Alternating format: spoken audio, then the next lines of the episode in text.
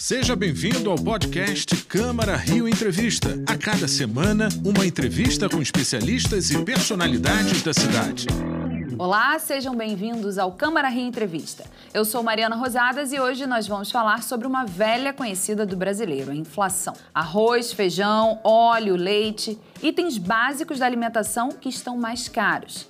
Isso sem falar da carne. Nos últimos meses, os preços observados nas prateleiras do mercado subiram em resposta à desvalorização do real, mudanças nos hábitos de consumo e ao aumento da inflação. Com isso, vamos conversar com André Braz, que é mestre em economia pela UF e analista de inflação do índice de preços ao consumidor. Mas antes, vamos conhecer alguns dados.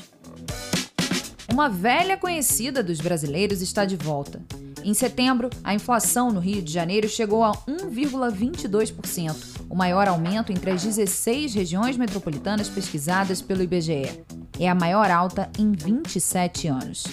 No acumulado de 12 meses, o índice de preços ao consumidor amplo chegou a 10,25% no Brasil quase três vezes mais que a meta estabelecida pelo Banco Central, que é de 3,75%. Pressionados pela alta do dólar e a valorização dos produtos no exterior, alimentos, combustível e energia são os principais responsáveis pelos aumentos. No dia a dia, os brasileiros vão tentando se virar, mas nem sempre é possível fugir dos preços cada vez mais altos. Mas o que explica essa disparada de preços? Como o cidadão pode preservar o seu poder de compra no cotidiano? Será que um dia voltaremos a encher os carrinhos do supermercado e as sacolas da feira? E aí, André, obrigada por nos atender. Uh, vamos começar pelo início de tudo, explicando o que é inflação. Pois é, inflação é quando é, há um aumento mais espalhado, generalizado de preços. Né? A gente percebe que as contas de supermercado é, estão cada vez mais altas, os gastos né, para manter o lar, com energia, água, telefone, não param de subir, quando a escola fica mais cara, o transporte público fica caro. Então, quando a gente percebe que a inflação está é, tomando conta de tudo que a gente consome no dia a dia, sejam bens, sejam serviços, aí a gente pode dizer que estamos vivendo uma inflação um pouco mais persistente. Né? E o problema não é conviver com ela. A gente tem que realmente conviver com uma inflação. Ela não é de tudo ruim, porque algum nível de inflação indica que a economia está aquecida, está gerando emprego e renda. Só que, no momento, a gente vive uma inflação mais sustentada por encarecimento de energia, encarecimento de derivados do petróleo e aumento de custos de fatores de produção, quer dizer, a matéria-prima, tanto usada para fabricar alimentos que a gente consome, quanto aquela matéria-prima que também é usada para a fabricação de bens duráveis, subiu muito de preço nos últimos meses. Então, não é porque as pessoas estão mais animadas e comprando mais no dia a dia, até porque o desemprego está alto, as famílias estão é, com o poder aquisitivo muito reduzido né, pelos efeitos da Covid na nossa economia. Então, o que sustenta o aumento de preços atualmente é, são custos cada vez mais elevado. Portanto, André, alguns fatores explicam esse momento atual que a gente está vivendo de alta dos preços. Queria que você falasse um pouquinho mais disso. Pois é, ultimamente é, a inflação tem sido muito pressionada pelo preço da energia elétrica por conta da crise hídrica. Né? A principal fonte geradora de energia aqui no Brasil são as hidroelétricas. Mas sem água nos reservatórios, o custo de geração aumenta e a energia virou um grande desafio não só para a família, mas como para a produção industrial, para a prestação de serviços, e também é, o preço dos derivados do petróleo. É, a gente fala muito da gasolina, mas é, o diesel também subiu muito de preço e o diesel tem um poder de espalhar a inflação muito grande, porque o diesel está presente no frete, né, que leva e traz os produtos dos grandes centros urbanos, está presente no transporte dos grandes centros, né, no ônibus urbano que a gente usa todo dia, né, está é, tá presente na geração de energia, nas termoelétricas. Então, o diesel, apesar de ficar tímido, né, a gente acha que ele não afeta muito a inflação, ele afeta demais. É, o consumidor lida mais com a gasolina, né, porque a gasolina é o principal combustível que move a frota de carros particulares, né, mas ele também é, ele é menos nocivo porque o espalhamento é menor. Não, a gente não usa gasolina em transporte estratégico de massa, mas, enfim, tem um efeito nada desprezível na inflação. E também o GLP, né, o gás que a gente usa para cozinhar, o, o, GNV, que é o gás usado no abastecimento veicular, todos eles vinculados ao petróleo, que não para de subir porque o mundo está aquecendo. Grandes economias estão colocando mais dinheiro na atividade econômica, até para recuperar os prejuízos é, da paralisação causada pela Covid. E essa recuperação nesses países é mais rápida e puxa preço não só do petróleo, como de outras matérias-primas importantes. E isso nos afeta. Nos afeta de duas maneiras, porque quando a gente importa esses produtos, eles vêm mais caros, o preço em dólar está subindo, e também porque a nossa moeda segue em desvalorização. O, no início desse mês de, perdão, no início do, do mês de setembro, a taxa de câmbio aqui no Brasil estava abaixo de 5,20. Agora ela está em torno de 5,50. Isso significa uma desvalorização cambial em menos de 45 dias de superior a 6%. Então, uma desvalorização dessa traz realmente inflação quando a gente importa coisas. E cria um outro problema, porque à medida que a nossa moeda desvaloriza, o Brasil fica mais competitivo. É como se o Brasil virasse uma grande vitrine em promoção. Tudo aqui custa em reais e o real está valendo menos que o dólar. Então, uh, outros países interessados em produtos brasileiros ficam muito animados em comprar da gente. Isso é bom, porque melhora a balança comercial, mas gera um desafio muito grande para a inflação, porque à medida que a gente exporta mais, sobra menos para o consumo doméstico e os preços aqui sobem. Então, o câmbio ele não só encarece aquilo que a gente importa, como estimula as exportações e também diminui a oferta, provocando um pouco mais de inflação. Mas você estava dizendo que ter alguma inflação é normal e, inclusive, é positivo. Sim, porque inflação boa é inflação na meta. O Brasil é, tem uma política monetária que usa metas de inflação. Então, a meta de inflação para esse ano seria de 3,75. Então, uma inflação boa é uma inflação na meta. Se a inflação estivesse em torno de 3,75, indicaria que o Brasil está crescendo é, em condições normais, sem gerar muita inflação, que viraria um desafio para a estrutura produtiva e para o consumo das famílias. Né? Agora, se a gente tem um nível de inflação que é mais que o dobro, porque o IPCA, que é o índice oficial, está em 10,25 em 12 meses até setembro, e as previsões mostram que a gente vai terminar com uma inflação acima de 9 o ano de, esse ano, 2021. Isso mostra que a gente está muito distante da meta de inflação. Então, isso vira um desafio, principalmente para as famílias de baixa renda. Ah, ah porque você imagine só, para cada mil reais que a família ganha, é, 100 reais foram consumidos pela inflação, né? já que a gente está com a inflação de 10%. Né? Então, é, a família mais pobre ela não tem a defesa do processo inflacionário junto ao mercado financeiro que uma família mais rica tem. A família mais rica tem investimentos que, nesse momento, para é, fugir da inflação, estão lá bem investidos e sendo cada vez mais remunerados, porque a taxa básica de juros anda subindo exatamente para conter o avanço da inflação. Então, quem tem dinheiro se protege do processo inflacionário e encontra, nesse momento de alta de juros, chances até de acumular mais riqueza. Agora, quem é mais humilde e que não tem acesso ao mercado financeiro, porque não tem recursos para isso, é só ver o seu dinheiro perdendo valor. Então, a cada dia que vai ao supermercado, o dinheiro vale menos. Quer dizer, você leva menos suprimentos para sua casa, menos alimentos para sua casa. Então, é, é grave o processo inflacionário porque ele afeta os menos favorecidos e o Brasil é um país super desigual.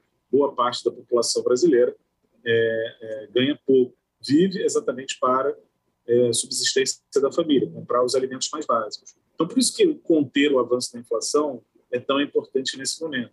E, e o principal instrumento que a gente tem para conter o avanço dos preços é a taxa básica de juros. À medida que a gente sobe juros, a gente desestimula a demanda. Aquela pessoa que tinha interesse em comprar um carro, um apartamento financiado, ela pode perfeitamente, olha, o, o, a taxa de juros agora está subindo, né? eu vou pagar mais juros para comprar o carro ou o apartamento. Então, o que, que, eu vou fazer? Eu vou adiar o meu consumo. Adiando o consumo, você freia a atividade econômica, né? e, ao mesmo tempo, você cria uma, uma persistência menor da inflação. Você faz com que os preços subam mais lentamente porque as pessoas vão renunciar ao consumo. Não quero agora. Se eu não quero agora, o preço não vai subir porque a demanda não está. Mas isso tem um efeito colateral, que é exatamente você desaquecer a atividade. Né? À medida que as pessoas consomem, elas estão ajudando a gerar mais emprego e renda é, e a sustentar os empregos vigentes. Então, o efeito colateral desse, dessa estratégia de conter o avanço da inflação, que é fundamental porque ela afeta os menos favorecidos, ainda vai prejudicar muito a sociedade brasileira exatamente por diminuir o ritmo de crescimento da atividade econômica. Certo, André, daqui a pouco a gente volta a conversar então. Vamos ouvir a opinião dos cariocas nas ruas. Fala para mim o que está mais caro, o que, que te chamou a atenção? É tomate, cebola, tudo tá caro. Tudo tá caro. E aí tá fazendo como? Dando jeito, pegando promoção, como o rapaz botou aqui, levando um pouquinho, felizmente. Couve-flor tá sete reais, laranja dez reais a dúzia, é, o peixe muito caro também. E a conta de luz também aumentou? É um absurdo. Eu pagava 200, 200 e pouquinho, eu paguei 400, 400 e pouco. Isso sem E a mudar, água também, mas isso sem mudar o consumo. sem mudar, mesma coisa. O que está mais caro? O que que Tudo, atenção? tá tudo caro. Não é o que tá, é tudo tá caro. E aí faz como? Aí é, é o que o povo tá fazendo, passando fome. Minha filha virou vegana, já facilita muito, né? Em parte, em parte, mas já facilita porque ela come muita verdura, muito legume, né? E, então isso aí já não come carne de, de tipo algum. Então, minha filha, e eu aí também vou na, na, na soja, né? É, vamos também melhorando a alimentação, né? Porque também tem isso, né? Muitas vezes você compra e é tudo mais é, coisas que não são né, saudáveis. Eu sou um pouco mais gastona, meu marido que está me ensinando assim um pouco, né? Que ele é mais econômico, mas assim, a- da- de um ano para cá minha vida mudou muito, assim, com relação a, a custo, a gasto, lazer principalmente, né? Que a gente tinha uma vida mais agitada e agora tá dando uma segurada, senão não tem como, né? Ou a gente come, a gente né, tem que equilibrar. É a vida do brasileiro, né? André, a gente ouviu aí as pessoas falando, ah, muita preocupação com os alimentos básicos, o preço na feira, as pessoas tendo que traçar estratégias para conseguir comprar os alimentos da semana e também uma preocupação com a conta de luz. É uma preocupação legítima, porque a conta de luz, por exemplo, ela subiu por conta da prática da bandeira tarifária. À medida que a geração de energia aqui no Brasil é, sai da parte hidrelétrica para termoelétrica, ela fica mais cara, e esse aumento de preços se transforma também uma cobrança extra, é, não só na conta de luz do carioca, como de todos os brasileiros. né? O sistema de bandeiras opera em todo o território nacional. Então, é uma situação realmente grave, porque a energia ela não só é, é necessária, é essencial para o lar, como também ela é estratégica para o país. né? A gente precisa de energia para mover as máquinas, para para também ter a prestação de serviços. Né? Sem energia nada funciona, nada acontece. E ela vai ficar mais cara temporariamente, o que já gera algum alento. Né? Ufa. Mas esse UFA só em abril do ano que vem. Puxa Segundo o Operador Nacional do Sistema, a ONS, essa bandeira de escassez ela deve ficar aí é, em evidência, né, sendo praticada até abril, maio de 2022. Isso está no site da, da, da ANEL e qualquer pessoa pode consultar.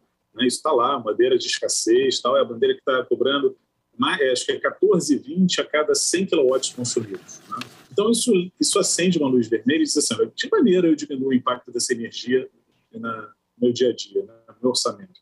Usando com responsabilidade. Né? Então, sempre que a gente usa né, com responsabilidade a energia, a água, principalmente, a gente contribui para que essa conta não suba para a gente no futuro.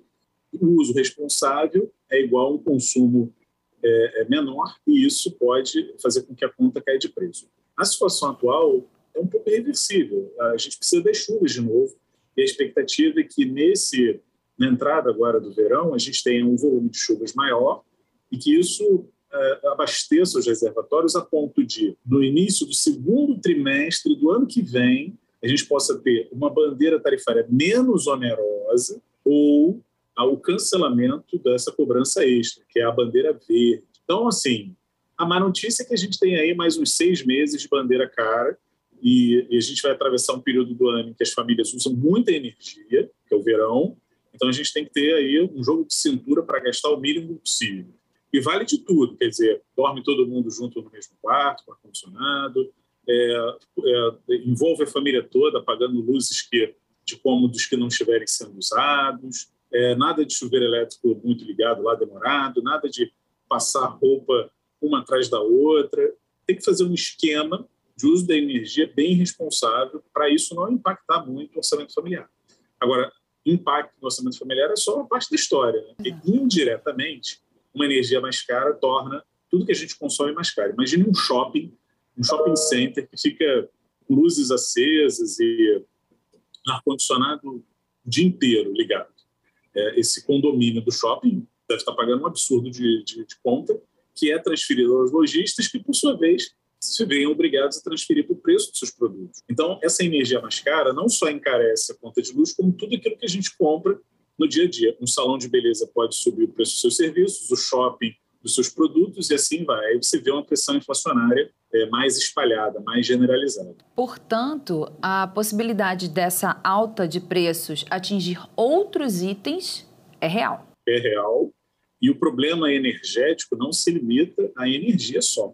Tem a questão dos combustíveis. Né? A gente colocou aqui o quanto né, a gasolina já subiu esse ano, o quanto o etanol já subiu. E o etanol não é um derivado do petróleo, mas ele foi vítima da seca. Houve uma quebra de safra nos canaviais e os derivados da cana, seja o açúcar, seja o etanol, ficaram muito mais caros. E a gasolina C que a gente usa nos veículos, ela tem 27,5% de álcool anidro, hum. que também é um derivado da cana. Então, mesmo que o preço do barril de petróleo fique quieto, que não é o caso no momento, e que a nossa moeda pare de desvalorizar, que voltou a desvalorizar no momento, é, a gente ainda tem o desafio do álcool anidro, que é mais de um quarto da gasolina C e que também pode influenciar com novos aumentos. Então, a gente tem uma matriz aí energética bem comprometida por crise hídrica e também pelo aquecimento do mundo e a maior procura por derivados de petróleo. Você já falou um pouquinho da perspectiva para os próximos meses em relação ao gasto de energia. Uh, queria que você fizesse um panorama. Olha, eu acho que a inflação vai continuar desafiando muito o orçamento das famílias esse ano. É, os grandes impulsionadores aí da inflação de 2021 é, serão os, os, energéticos, né? a energia elétrica, a gasolina, o diesel, o gás de botijão, é, o gás encanado. Esses vão ser os grandes vilões e motores da inflação desse ano. É, junto com eles, uma parte dos alimentos, porque os vilões do ano passado foram os alimentos. Não se falava em outra coisa a não ser preço dos alimentos em 2020. Esse ano, além da gente continuar reclamando do preço dos alimentos, principalmente das carnes, a carne bovina já subiu 25% em 12 meses, né? não há como não questionar esse aumento da carne, a gente ainda vai ter que conviver com essa pressão é, trazida aí pelos energéticos. Né? Então, 20, é, é, 50% da inflação de 10 e 25 acumulada pelo IPCA, que é o índice oficial produzido lá, calculado pelo IBGE, está na mão de energia e, e combustíveis. Né? Quer dizer, metade da inflação que a gente tem acumulada até o momento é, vem da energia elétrica e dos combustíveis a outra metade fica ali concentrada entre alimentos e alguns bens duráveis. Então, é isso que eu estava falando, né? A inflação é isso, é esse espalhamento, esse aumento que já não está na conta de um produto só. Né? A gente só falava de comida no ano passado, mas não falava de outras coisas. Né? Esse ano a gente continua falando de comida e está falando de bens duráveis, de energia, de combustíveis e assim vai. Então, esse é o perigo na inflação. André Braz, muito obrigada pela entrevista, pelos esclarecimentos. Até uma próxima oportunidade. Ah, eu que agradeço. Um abraço para você e para todos que nos acompanharam até agora. Esse foi o podcast Câmara Rio Entrevista.